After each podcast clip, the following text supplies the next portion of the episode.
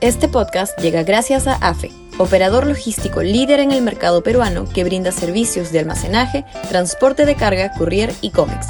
Los puedes ubicar en www.afe.pe. Y también gracias a Universidad Católica, número 1 en Perú y 12 en Latinoamérica, según el ranking mundial QS 2023.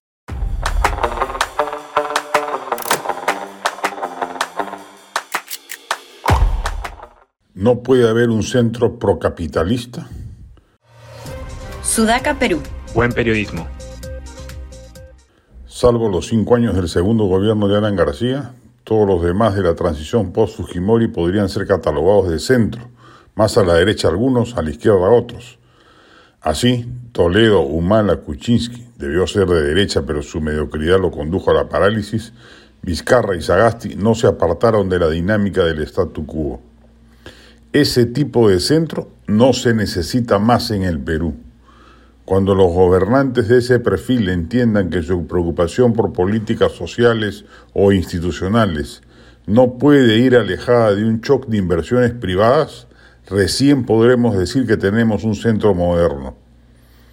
Encima, ni siquiera se puede señalar de ellos que enfatizaron una relativa gobernanza en asuntos sociales claves, como la educación y salud públicas, un desastre ambas, o la construcción de infraestructura popular, luz, agua, desagüe. Ni siquiera en lo que claramente identificaría un gobierno de centro en el Perú, sus portavoces gubernativos dieron la talla. Es indispensable que se entienda que sin una agresiva política de promoción de la inversión privada, lo que incluye jugársela en sectores complejos como minería, hidrocarburos y agroexportación en la Amazonía, el Perú no será viable ni tendrá los recursos suficientes para edificar ese Estado social que el centro reivindica. Hay en estos momentos varios candidatos de centro, alrededor de 10. No se ha escuchado en ninguno de ellos un claro compromiso con la continuidad de la revolución capitalista que el Perú ha vivido, a pesar de algunos tropiezos o medianías en los últimos 30 años y que han permitido reducir la pobreza, generar clase media y reducir significativamente las desigualdades. Si se repitiese un gobierno de centro como los de los últimos lustros, esta vez sí se allanaría, quién sabe por cuánto tiempo, el camino a aventuras autoritarias, estatizantes y conservadoras. Ya crearon un castillo, en el futuro generarían un antauro, si acaso ya no es tarde para impedir que este devarío político y económico se implante en las próximas elecciones en el Perú.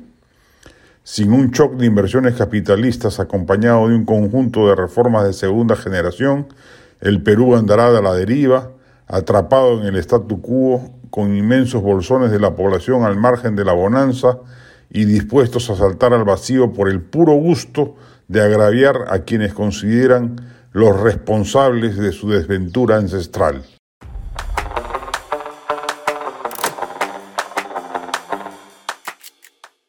Este podcast llegó gracias a AFE, operador logístico líder en el mercado peruano que brinda servicios de almacenaje, transporte de carga, courier y cómics. Los puedes ubicar en www.afe.pe. Y también gracias a Universidad Católica, número 1 en Perú y 12 en Latinoamérica, según el ranking mundial QS 2023.